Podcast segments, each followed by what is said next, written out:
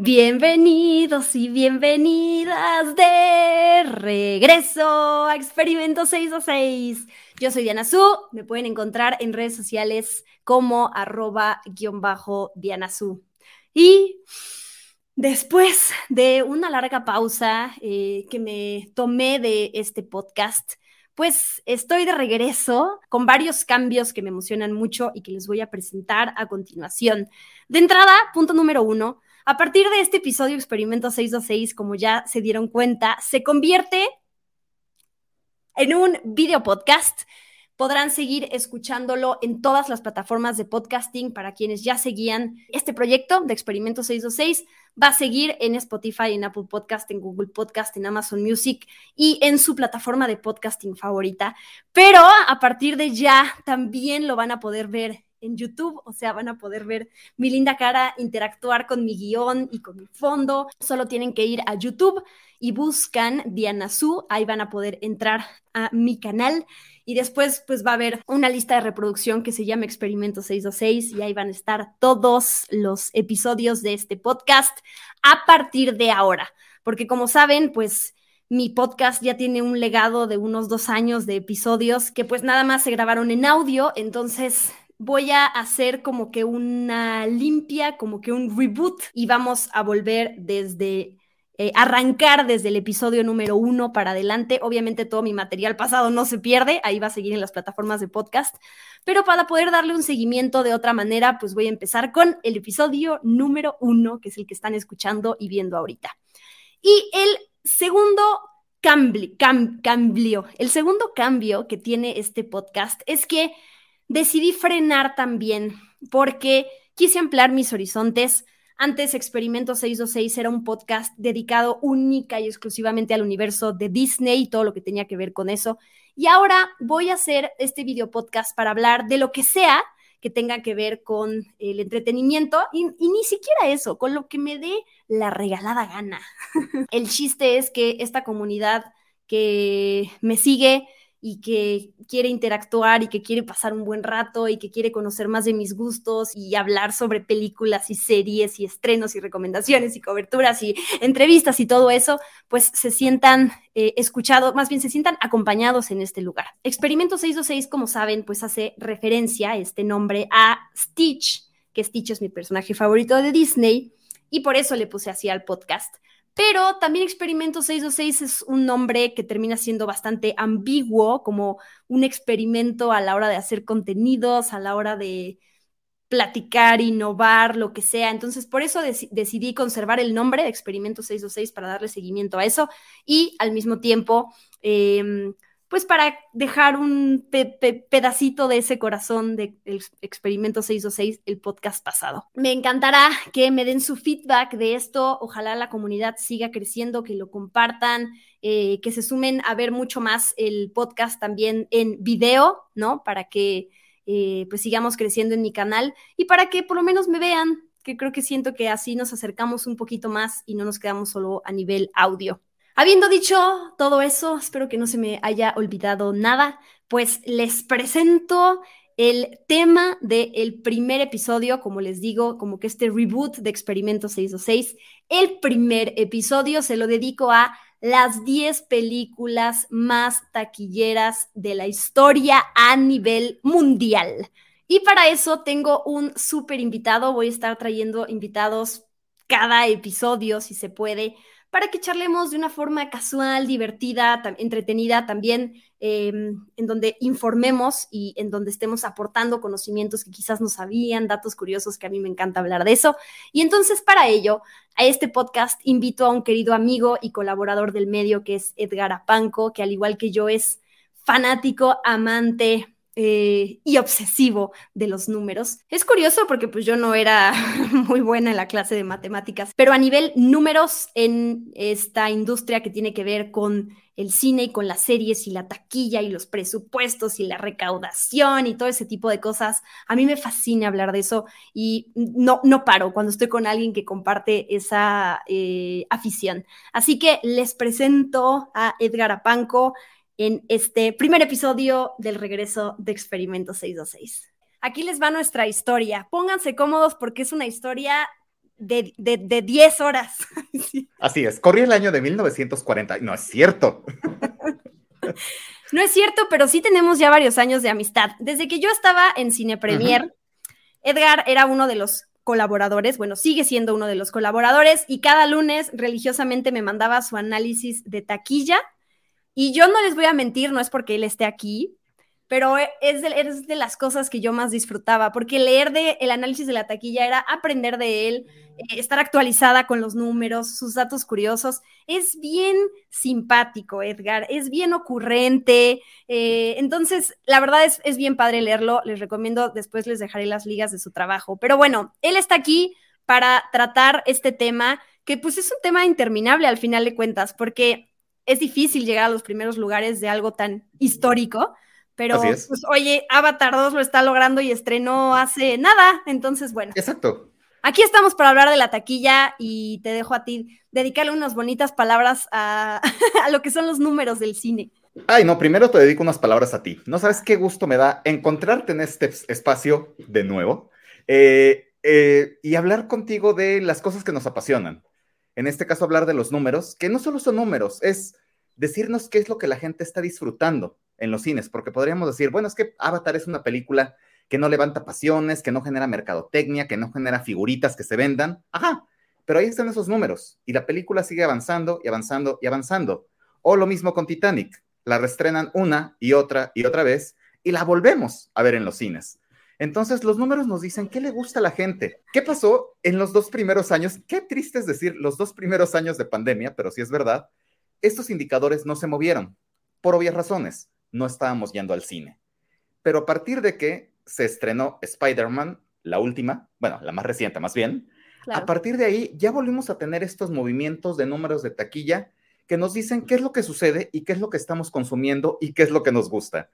¿Qué pasa con estos números de taquilla? Desde luego que cambian con las fechas. Si hablamos de principios de los 90, es decir, hace 30 años, Jurassic Park fue la primera película que alcanzó 900 millones de dólares. Cinco o seis años más tarde llegó Titanic para imponer un siguiente récord con el doble de taquilla, 1.800 millones, hasta que llegó James Cameron, quitándole el récord a James Cameron, con otra película, y después tuvimos una serie interminable, ininterminable más bien, que no terminaba de eh, películas de los Avengers, donde una y otra y otra no superaban los récords, unas y otras no, pero iban imponiendo nuevas marcas. ¿Qué vimos también o qué hemos visto en estos últimos 30 años? ¿Por qué se mueven estos indicadores de taquilla? Uno, porque surgen nuevas sagas. Vimos cómo sigue la historia del 007 con diferentes actores en diferentes tiempos. Vimos llegar a los Transformers y convertirse en las cosas más absurdas del universo. Vimos llegar sagas como Harry Potter con sus ocho películas y maldita sea la hora en la que se les ocurrió dividir la última, hacer dos películas y de ahí todas las sagas quisieron hacer lo mismo. Vimos al Señor de los Anillos y al Hobbit dividir un libro de este tamaño, pequeñito, en tres películas, quién sabe cómo lo hizo Peter Jackson. Y hemos visto un montón de sagas que han llegado y que llegan y se meten al top 10 y luego salen y llegan otras. Y es la historia de nunca acabar. Hemos visto cómo ha crecido de una forma exponencial las salas y los números de Rusia, de China sobre todo, de México, de Brasil, de Indonesia y de Turquía. Mercados que han hecho que los números desde luego sean cada vez más grandes. Y por último, pues el cine, aunque es un entretenimiento barato, cada vez cuesta más. Entonces, ese es un muy bonito preámbulo que quería hacer cuando vamos a hablar de este maravilloso top 10. ¿Qué sucede? Este top 10 no vive aislado. Este top 10, si le podemos dar un poco de contexto, pensemos que hay 50 películas, bueno, 51 ahora con Avatar, que fue la última, que han rebasado mil millones de dólares en taquilla. Todas estas son películas hollywoodenses. Hay algunos éxitos por ahí que están de China. Ahora bien, eso no significa que Estados Unidos sea el centro del universo y que ahí se haga todo, las películas recauden toda su taquilla. Eh, en Estados Unidos recaudan dos tercios, perdón, un tercio de su dinero y el resto lo recaudan en el resto del mundo, ¿no? Los mercados que ya dijimos, China, Japón, Reino Unido, Francia, India, que India es el país que más boletos vende, pero pues no necesariamente se convierte en dinero porque es muy barato el cine.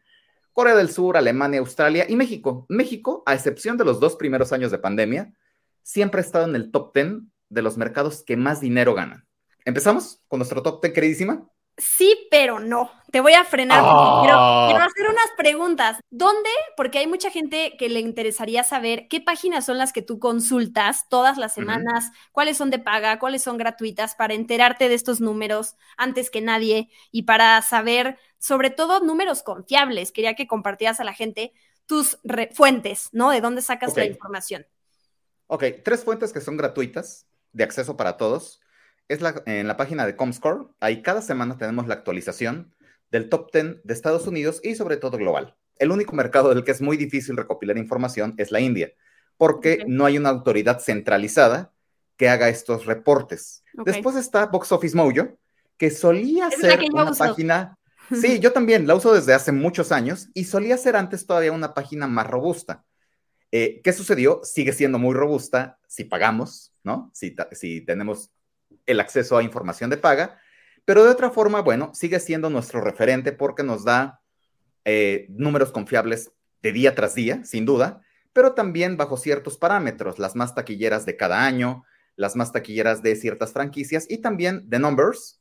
Esa que es lo que tiene, que eh, con ciertas palabras clave sí nos permite encontrar cuáles son las películas más taquilleras de tal actor en papeles principales, en papeles secundarios. Entonces, The Numbers nos da ese detalle todavía más detallado, detalle más detallado, detalle más específico, y también nos presenta estadísticas comparativas, las películas del Marvel Cinematic Universe o cómo se va a desempeñar eh, una película como El oso, ¿cómo se llama? Oso cocainómano. Intoxicado. Aquí. Oso intoxicado. Desperdicio de Exacto, exacto. Vicioso, oso vicioso, todo, todo quedaba Exacto. Oso vicioso era el mejor del mundo. Bueno, con los números que ya se tienen de la primera semana, ahí en The Numbers ya están haciendo proyecciones de dónde va a terminar esta película. Y, la gente además va a encontrar, cuando son sitios gringos, pues que pues, casi son todos, siempre se refieren a la taquilla doméstica, que doméstica pues es la de ellos, ¿no? Es la nacional e internacional se refieren a todo lo que no son ellos, ¿no? O sea. Exactamente, sí, así es. Siempre se hace esa distinción. Ellos hablan de taquilla doméstica, que es lo que está al norte del Río Bravo, Estados Unidos y Canadá, y lo cuentan como un solo mercado.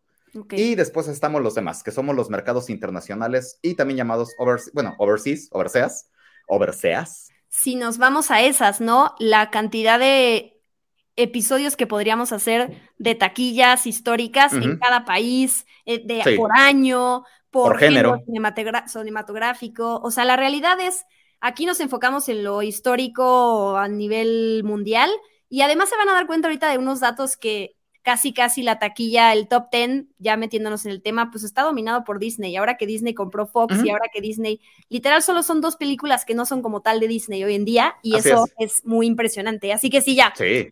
Empecemos con el top 10 de abajo para arriba, para mencionarlos.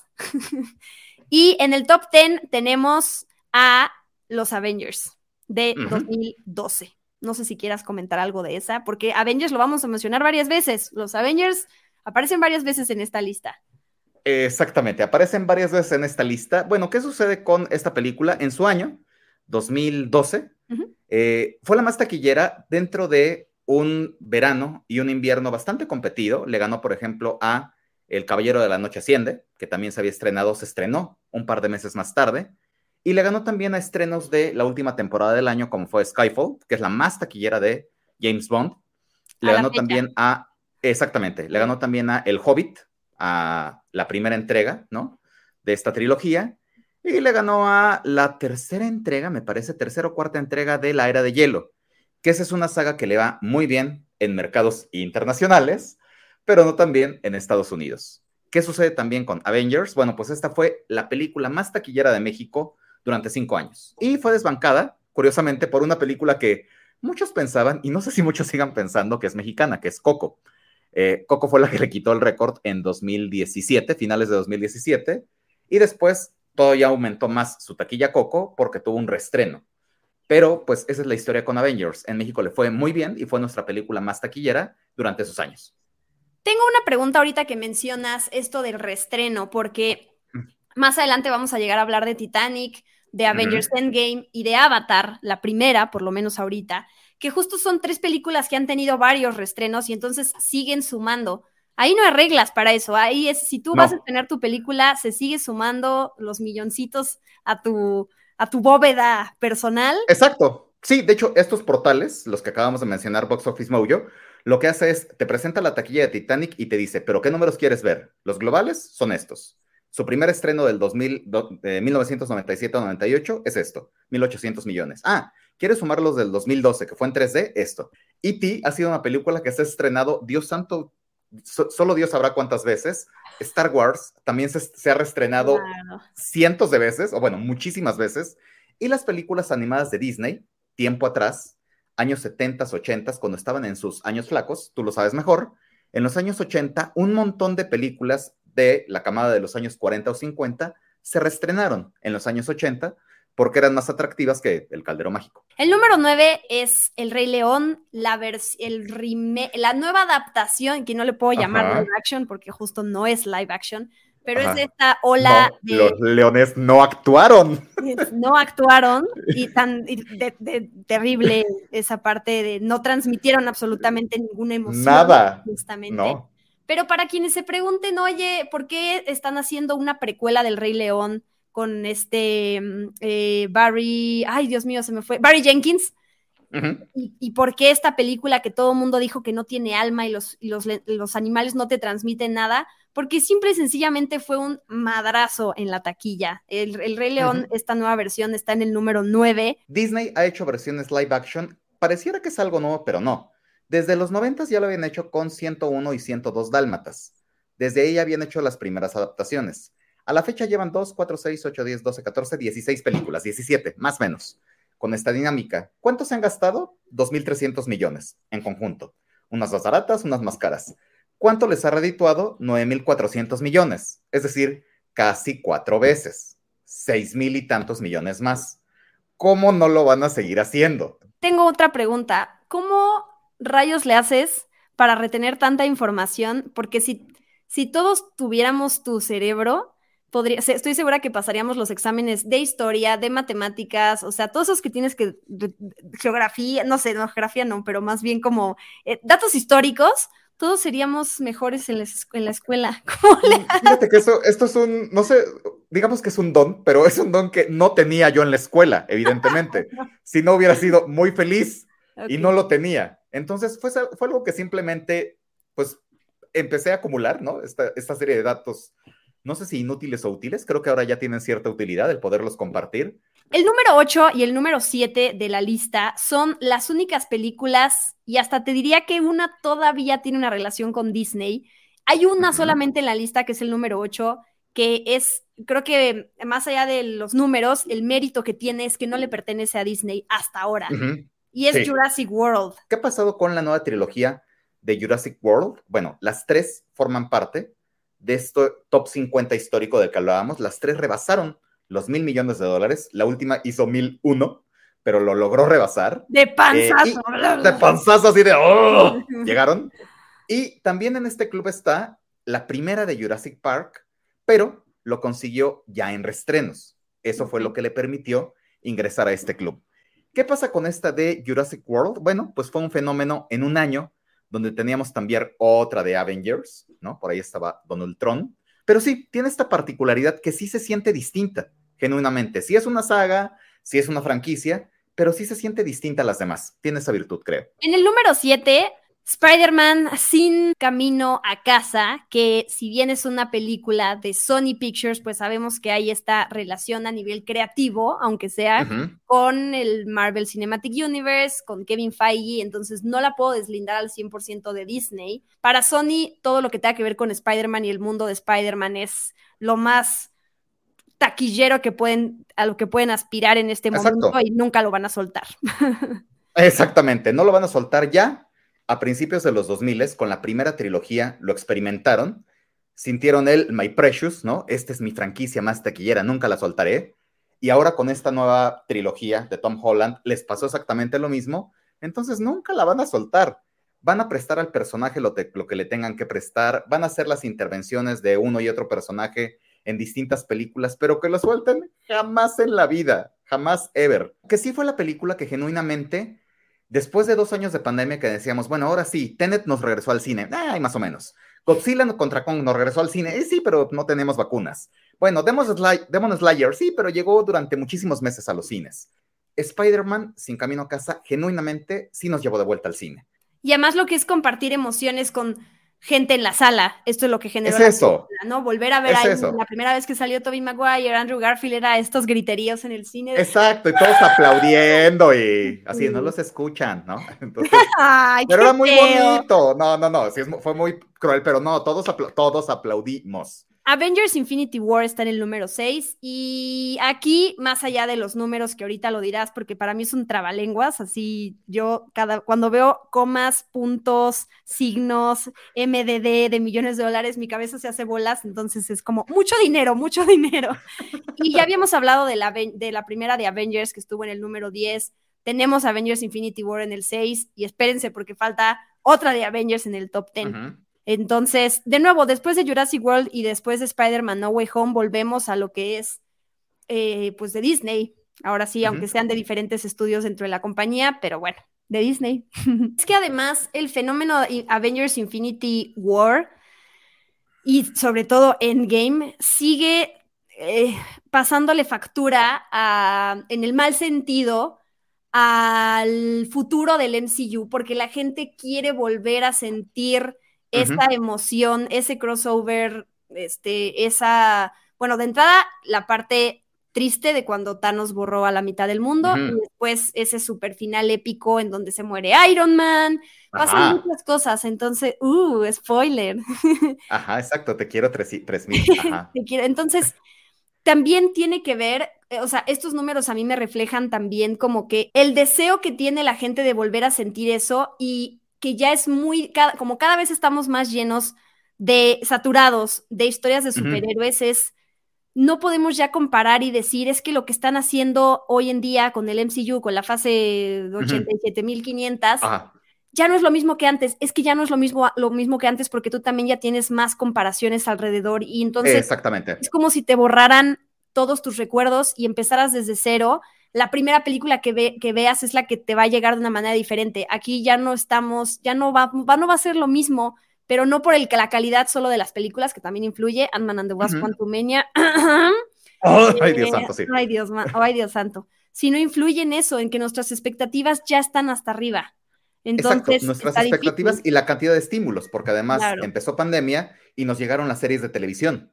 Y entonces empezamos a ver buen nivel por ahí y después llegan las películas y decimos, pero ya ni siquiera están en ese nivel, ¿no? Bueno, en el top 5, que es Star Wars, episodio 7, El despertar de la fuerza, porque también esa película logró colarse, bueno, aquí en el top 5, en Estados Unidos logró llegar hasta más alto, ¿no? Ya no, sé en qué lugar del top, top 10 histórico de Estados Unidos está. En el primero sigue en el primero. primero. Sigue en el primero.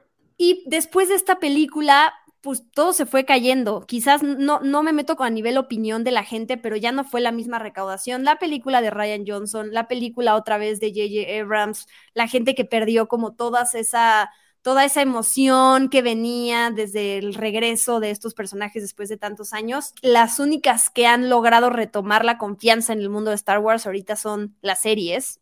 Bueno, no todas ni siquiera, pero de Mandalorian eh, es la primera, ¿no? Que pegó bien. Y Andor. Andor que quizás no ha tenido esos niveles de eh, plática, no ha generado esa conversación, pero la calidad se reconoce, tanto en el spin-off, ¿no? Rogue One, como en la serie de televisión. Me voy a las películas viejas, las del 77, 80, 83, pues no figuran en esta lista, también por la inflación que tú dices, ¿no? No podemos comparar los números de antes y de ahora, pero bueno, Star la inflación y la taquilla internacional, otra vez, todos los países del mundo no llegaron estas películas a China, por ejemplo.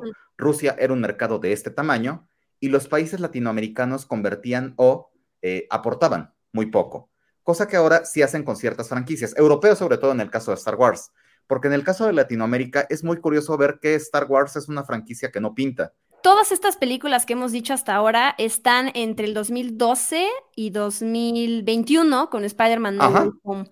La número 4, ahorita eh, bueno, sí, porque si tiene un restreno o tiene 700 restrenos más de aquí a que se acabe el mundo, pues va a seguir moviéndose en la taquilla. Pero es la película más vieja de, que está en la taquilla, ¿no? De 1997, Titanic. que Titanic ha, sido, yo, yo leía dato, un dato que me, que me llamó la atención, que es como el día más taquillero de Titanic cuando estrenó en el 97 en Estados Unidos fue el día 58 de su estreno. O sea, fue, ya llevaba varios días de haber estrenado y no fue como ese hitazo instantáneo, ¿no? y ahora pensar que está en el número 4 de lo más taquillero y pensar que James es James Cameron y pensar que James Cameron también tiene otras dos películas Exacto. es como ese señor se desaparece y cuando regresa es, es el rey del mundo por algo, o sea, sí. no hay otra. Y cada que, que, reaparece decimos, ya no lo va a lograr, ya perdió el toque, ya olvídenlo. yo, yo también lo dije, lo dudé. Cuando fueron los reportes de taquilla de fin de año, dije, no lo va a conseguir, no va a rebasar a Top Gun Maverick. No lo va a suceder porque además había circunstancias externas que parecía, bueno, ahorita platicaremos de ello cuando lleguemos a otra que tiene más arriba, pero bueno, con Titanic sucedió eso. La iba a estrenar en verano del 97, se retrasa la película, ah, señales de alerta, parecía que no le iba muy bien. La estrenan en diciembre, arranca con una taquilla no muy diferenciada de la última de James Bond, bueno, de la más reciente de James Bond en ese mundo, en ese momento, Tomorrow Never Dies, me parece que era. Sí, me parece que sí, pero bueno, era alguna de Jameson con Pierce Brosnan.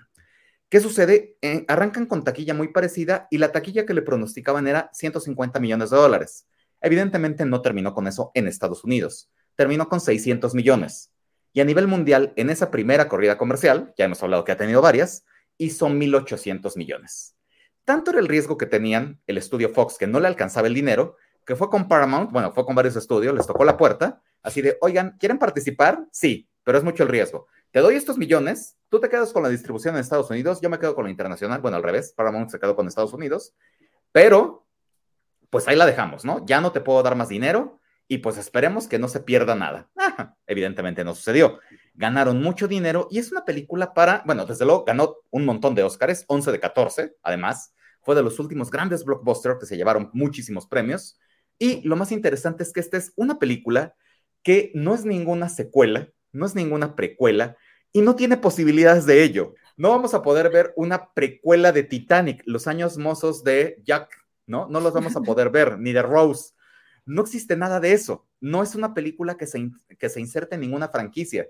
Es una película evento, como sucedieron en los años 90, Twister y estas películas que eran una y no hubo más, ¿no? No, no hubo historias después de estas películas, entonces sí la hace un fenómeno único en la historia de Titanic, la verdad. Es una franca locura. Y la pueden estrenar en 3D, en 4D, en... Exactamente. Ya no sé qué más se me, más se me ocurre, pero... Exactamente, en el lago de Chapultepec, sobre barquitos, lo que quieran, y la vamos a seguir yendo a ver. El número 3, porque sigue en el número 3, ¿verdad? Avatar 2. Sí. Eh, ahí, sí no, ahí sí te preguntaría a ti, Avatar 2, El Camino del Agua, ahorita está en el top 3 histórico, que eso a mí me vuela la cabeza, no hablando de la tecnología y de lo en la inmersión, sino de que esta película estrenó hace, en 2002, a finales de 2002, 22, perdón, 2002, 2022, y ya está en el top 3 histórico, o sea, se me hace una locura, siento que hubo magia negra ahí para que, ya sé que cuentan la cantidad de pantallas y de formatos en donde está, pero es, es impresionante. Por eso yo quería hacer hincapié en las fechas de estreno de los años de todas las películas anteriores, porque todas se tardaron en llegar. Y esta estrenó apenas ahora y ya está en el top 3. Es, una locura. Exacto. Y lo más impresionante es que no fue una taquilla que reventó en una semana, por ejemplo, como Doctor Strange, que hizo 600 millones en una semana y después se cayó. En este caso no funciona así. En este, bueno, 400 millones, exageré con los 600.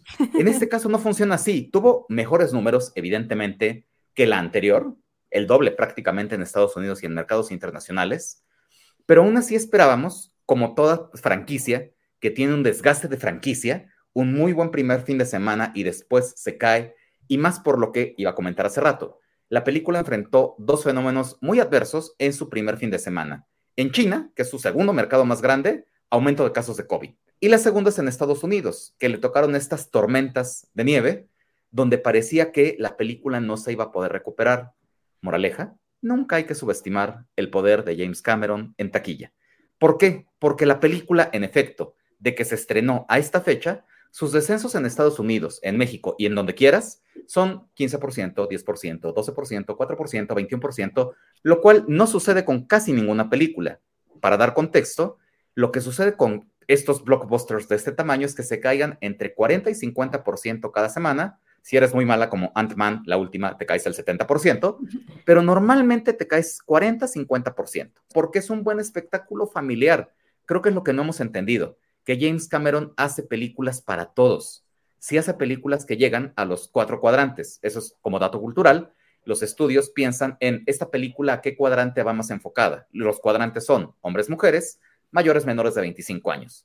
¿Qué sucede con esta película? Esta película es una película de cuatro cuadrantes va para todas las audiencias, todas las disfrutan por igual y la película ya es primer lugar histórico en mercados tan grandes como Francia y Alemania.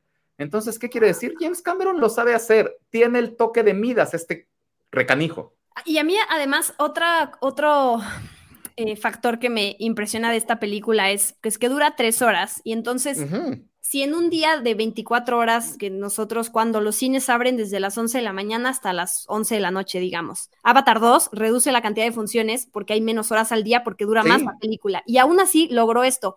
Y eso pasa también con el segundo lugar del top, que también duraba mucho, que también tuvo su restreno y que además ahí le quitó el lugar Avatar, luego se lo devolvió, luego otra vez, y así se anda. Entre Kevin Feige y James Cameron se han pasado como que la estafeta de no, Te, devuelvo la corona, no, otra vez no. no, tú, no tú, ay, gracias, qué lindo, qué adorado, y así están.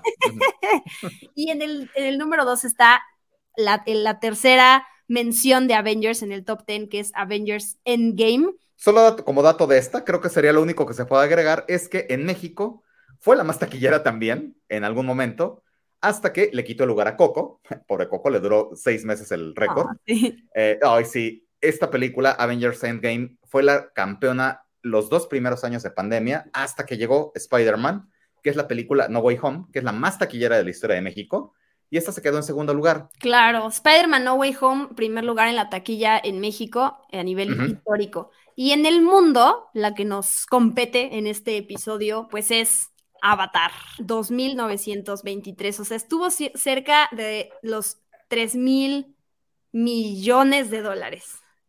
Que seguramente los va a conseguir cuando se restrene en 2020 algo, cuando llegue la tercera de Avatar, que entonces James Cameron va a decir, bueno, dos meses antes les presento Avatar, un mes antes Avatar El Camino del Agua, y ya en diciembre les presento Avatar, como se llame la tercera. Ahorita digo, eso es al día de hoy que estamos grabando esto, que es 27 de febrero de 2023 todavía Avatar, El Camino del Agua, puede llegar a rebasar a Endgame y, e incluso a Avatar?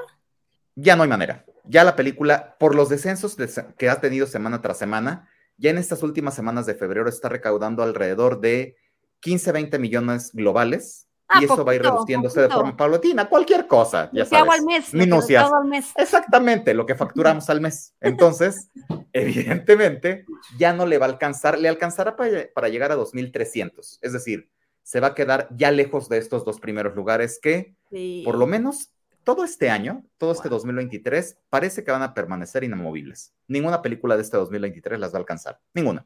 O sea, nuestro top ten histórico, histérico. histérico. Me gustó el nombre. Top ten histérico. Así se llame. Tenemos como la película más vieja del conteo, que es Titanic de 1997, y la más nueva, que es de 2022, o sea, Avatar 2. Las dos son de James Cameron. O sea, no solo. Exactamente. Y además están en los primeros tres lugares. O sea. Exacto. Y las separan 25 años. No, sí es cierto, están. En los primeros cuatro lugares. Cuatro, exacto. Tienen lugares uno, tres y cuatro. Y de este top que nosotros acabamos de decir, solamente el Rey León es animada. Muy bien, pues muchísimas gracias por, eh, hacer este recorrido taquillero conmigo en este podcast. A ti, muchísimas gracias. Nos extendimos, nos extendimos un poquito más de la cuenta, pero te agradezco muchísimo tu tiempo. No te preocupes. Y sí, nada más, eh, digo, ya están aquí apuntadas, pero para quienes nos escuchan en podcast, tus redes sociales, este, y dónde quieres que la gente te lea, te escuche, te siga, te vea, todo eso.